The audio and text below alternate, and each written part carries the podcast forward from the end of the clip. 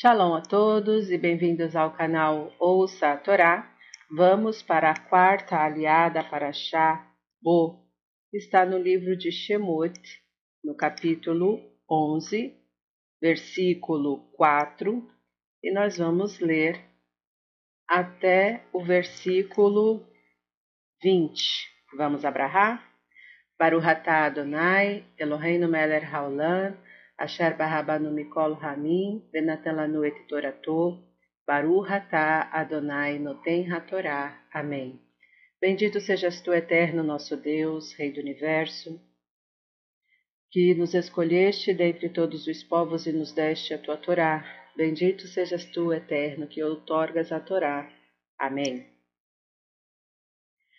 E disse Moisés: Assim falou o Eterno: Por volta da meia-noite eu sairei pelo meio do Egito, e morrerá todo primogênito na terra do Egito, desde o primogênito do Faraó, que se senta sobre seu trono, até o primogênito da serva que está por trás da mó, e todo primogênito de animal. E haverá clamor tão grande em toda a terra do Egito, que como ele, que como ele nunca houve, e como ele não haverá e a todos os filhos de Israel. Não fará dano um cão com a sua língua, desde o homem até o animal, para que saibais que separará o Eterno os egípcios de Israel. E descerão todos estes teus servos a mim, e curvar-se-ão a mim, dizendo: Sai tu e todo o povo que está a teus pés, e depois assim sairei. E saiu de junto do Faraó com furor, e disse o Eterno a Moisés: não vos escutará o Faraó, para que se multipliquem meus milagres na terra do Egito. E Moisés e Arão fizeram todos estes milagres diante do Faraó. E endureceu o eterno coração do Faraó e não enviou os filhos de Israel de sua terra. E falou o Eterno a Moisés e a Arão na terra do Egito, dizendo: Este mês seja para vós princípio dos meses, seja ele para vós o primeiro dos meses do ano. Falai a toda a congregação de Israel, dizendo: No dia dez deste mês, tome para si cada homem um cordeiro para cada família, um cordeiro para cada casa.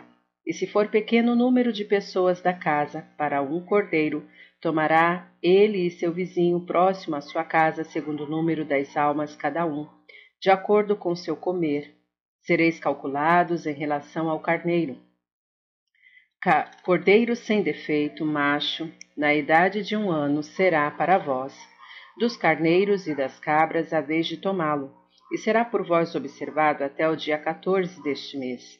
E o degolará toda a assembléia da congregação de Israel pela tarde. E tomarão do sangue, e porão sobre os dois umbrais e sobre as vergas da porta das casas, em que o comerão, e comerão a carne nesta noite, grelhada no fogo, e pães ázimos, com ervas amargas comerão. Não comais dela mal passada no fogo, nem cozida na água, mas grelhado ao fogo. Será o cordeiro inteiro com sua cabeça, com seus pés e com suas entranhas, e não farei sobrar nada dele até amanhã, e a sobra dele pela manhã a queimareis no fogo e assim o comereis, vossas cinturas cingidas, vossos sapatos nos pés e vossos cajados em vossas mãos, e o comereis com pressa. Páscoa, Pêssar, é para o Eterno. E passarei pela terra do Egito nesta noite, e ferirei a todo primogênito na terra do Egito, do homem até o animal, e em todos os deuses do Egito farei juízos. Eu sou o Eterno e será o sangue para vós por sinal sobre as casas em que estejais lá, e vereis o sangue e saltareis sobre vós. E não haverá em vós praga do destruidor, quando eu ferir a terra do Egito. E este dia será para vós por lembrança, e o celebrareis como festa para o Eterno em todas as vossas gerações, como estatuto perpétuo, o celebrareis. Sete dias comereis pães ázimos, mas no primeiro dia cessareis de ter fermento em vossas casas, pois todo aquele que comer coisa levedada será banida aquela alma de Israel. Desde o primeiro dia até o sétimo dia, E o primeiro dia será de convocação sagrada, e o sétimo dia será de convocação sagrada para vós. Nenhuma obra será feita neles, salvo que é para comer para toda alma. Isto só será feito para vós. E cuidareis dos pães ázimos, porque neste próprio dia tirei os vossos exércitos da terra do Egito, e guardareis este dia para vossas gerações, como estatuto perpétuo no primeiro mês, no dia 14 pela tarde, comereis pães ázimos até o dia vinte e um do mês, pela tarde. Sete dias levedura não será encontrada em vossas casas, porque todo aquele que comer levedura será banida, aquela alma da congregação de Israel, tanto peregrino como natural da terra. Nenhuma coisa levedada comereis em todas as vossas habitações, comereis pães ázimos. Amém. Baruch atah Adonai, Eloheinu melech haolam, asher natan lanu Torah temet, v'hayeu lanatah betorreino, Baruch atah Adonai noten hatorá. Amém. Bendito sejas tu, eterno nosso Deus, Rei do universo, que deste, que nos deste a Torá da verdade, e com ela a vida eterna plantaste em nós. Bendito sejas tu, eterno, que outorgas a Torá. Amém. Vamos então aos comentários dessa aliá.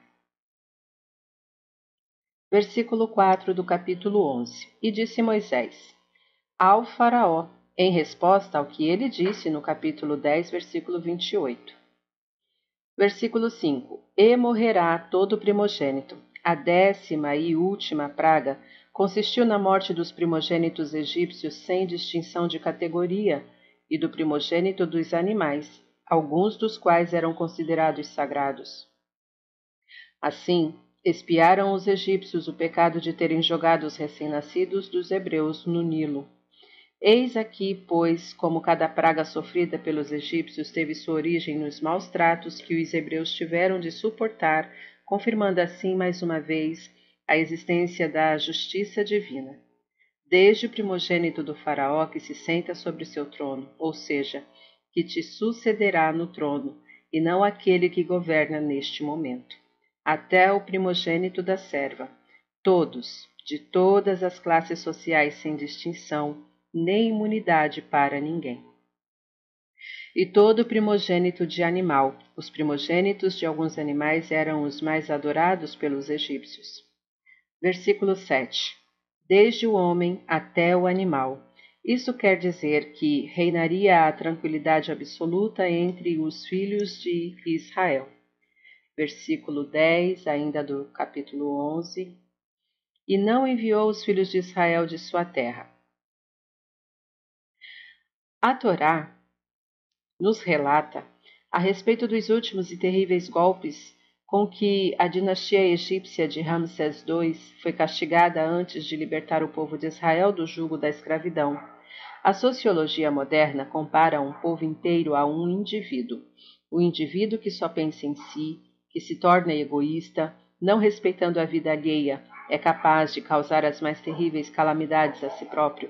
O mesmo acontece a um povo inteiro, quando só visa seus próprios interesses quando se deixa cegar por um chauvinismo extremo, a ponto de ameaçar a existência de seus vizinhos, este povo perde cedo ou tarde a sua cultura, o seu espírito, a sua raison d'être. A autofilia e a egolatria conduzem este povo a um patriotismo fanático, a um egocentrismo fatal. E pouco a pouco, o tormento da derrocada ameaça sua existência física, Quatro mil anos antes da Era Comum, o Egito já tinha alcançado o auge da cultura e da civilização, mas sua posição privilegiada corrompeu este grande povo e seu chauvinismo exorbitante foi a causa de suas desgraças e da sua decadência. E os nossos mestres perguntam admirados como explicar o fato de que um povo tão culto, tão civilizado, tão avançado em todos os campos da ciência, tenha sido capaz de escravizar barbaramente durante dois séculos centenas de milhares de seres humanos? Os mesmos mestres que perguntam dão uma resposta bem plausível. Todas as dinastias egípcias ficaram iludidas, sim, deslumbradas pela sua grandeza material, considerando-se uma casta superior da humanidade, e foi este complexo de superioridade que causou atrocidades a estes escravos considerados seres inferiores. Capítulo 12, comentário do versículo 2. Princípio dos meses. Deus recomenda que o mês hebreu de Nissan seja considerado como o primeiro dos meses do ano israelita, apesar de que, segundo a tradição, o mundo foi criado no dia primeiro do mês de Tishrei, indicando com isso o início da vida judaica com a sua redenção. O mês de Nissan é o mês da libertação para o povo israelita por causa da comemoração de Pessar, que ocorreu neste mês, com efeito que podem representar para um povo escravos, escravo os dias, as estações e as festividades? Para ele o tempo não segue o seu curso, e sua existência é como uma noite eterna. Foi com sua libertação que os israelitas começaram a contar o tempo e as datas. Versículo 3 do capítulo 12. Cada homem. No sentido familiar, todas as festas judaicas e particularmente o Pêssar são domésticas. Versículo 6. Pela tarde. Segundo Flávio Joséfo, esse sacrifício era oferecido entre, os, entre três e cinco horas da tarde. Versículo 8. Pães ázimos com ervas amargas. A mensagem contida no ato de juntar-se matzá, pão ázimo, o pão da pobreza que se transformou no símbolo de liberdade com o maror, ervas amargas, símbolo da amargura da opressão, é, nos momentos de liberdade, é que nos momentos de liberdade não deve ser esquecida jamais a amargura da escravidão, e nos tempos de opressão deve se manter viva a esperança de liberdade. A união destes dois elementos ensina que apenas quem experimentou o doce sabor da liberdade é capaz de compreender a amargura da opressão e vice-versa. É a convivência milenar com esse dualismo que fez o povo judeu suportar tantas e tão nefastas provocações no decorrer de sua história até alcançar o restabelecimento de seu próprio Estado nacional em nossos dias, que, baseado nos ensinamentos da Torá, representa o prenúncio da concretização das profecias messiânicas e da redenção global da humanidade. 9. Será o Cordeiro inteiro simbolizando a completa unidade de todos os membros da família de Israel. Versículo 11: Páscoa é para o Eterno. O valor moral do relato do Êxodo consiste na expressão do sentimento de que aquilo que foi praticado no Egito é uma horripilante injustiça e uma injustiça deve ser repelida. É um protesto contra a ordem despótica do rei e seus sacerdotes que no seu próprio interesse constrangem o povo. Foi Moisés quem lhes fez compreender que tudo o que se passava em torno deles era intolerável. O mais brilhante traço característico de Moisés é o de combater a injustiça, porque ela é simplesmente intolerável, mesmo quando pessoalmente ele não é atingido. Moisés levanta o estandarte da, li da liberdade humana quebra as algemas, as algemas da opressão e ensina o povo, sim, todos os povos do universo, a revoltar-se contra as injustiças, as injustiças. E ele conseguiu seu objetivo. Na primeira vez, sua missão junto ao faraó não teve êxito. Ao contrário, essa intervenção em favor dos oprimidos agravou ainda mais sua situação, já por si miserável mas isso de alguma maneira o impede de se juntar a uma delegação para levantar perante o poderoso Ramsés o seu mais veemente protesto contra a injustiça tirânica. Esta é a ideia moral do relato do êxodo do Egito. Este é o legado moral de que Moisés e depois dele os profetas de Israel nos incumbiu. Repelir e combater onde e quando houver a injustiça, lutar pela injustiça absoluta e propagar os ensinamentos da sincera confraternização entre os povos, pois só assim contribuiremos para que a tirania e a barbárie sejam radicalmente banidas da face da terra, para que a humanidade possa ir ao encontro de um futuro promissor. Versículo 12: Em todos os deuses do Egito farei juízos. O carneiro era um animal sagrado entre os egípcios. Aqueles dentre os israelitas que não tivessem coragem de afrontar os egípcios, matando um carneiro e aspergindo sangue nas portas, no lado externo de suas casas, não gozariam da isenção da morte do primogênito. Assim, desde os tempos bíblicos, os israelitas hebreus, judeu, é educado a ter a sinceridade e a coragem de proclamar publicamente sua crença e fé no, no Deus único. Na verdade, aquele que não consegue ser judeu em sua vida exterior também não o será na intimidade do lar. Nada de ser homem em teus caminhos pela vida e judeu em teu lar. Isto é uma hipocrisia incompatível com a própria dignidade do judaísmo. Esta é uma doutrina moral e filosófica que procura ajudar o homem em suas relações com os seus vizinhos, bem como em sua vida interior, dando-lhe forças para enfrentar as adversidades que se abatem sobre os filhos de Israel.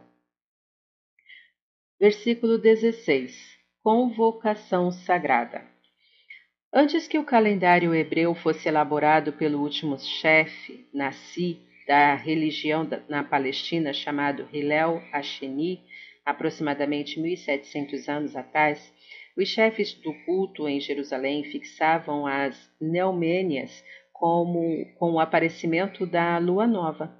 Homens de confiança, homens de confiança observavam a lua em determinados lugares de Jerusalém e, de acordo com o informe destes, o grande senado judaico, Sanhedrin, fixava os princípios dos meses e as festas, é por isso que em Jerusalém, onde a notícia da lua nova era publicada imediatamente, celebra celebrava-se a festa no dia fixado.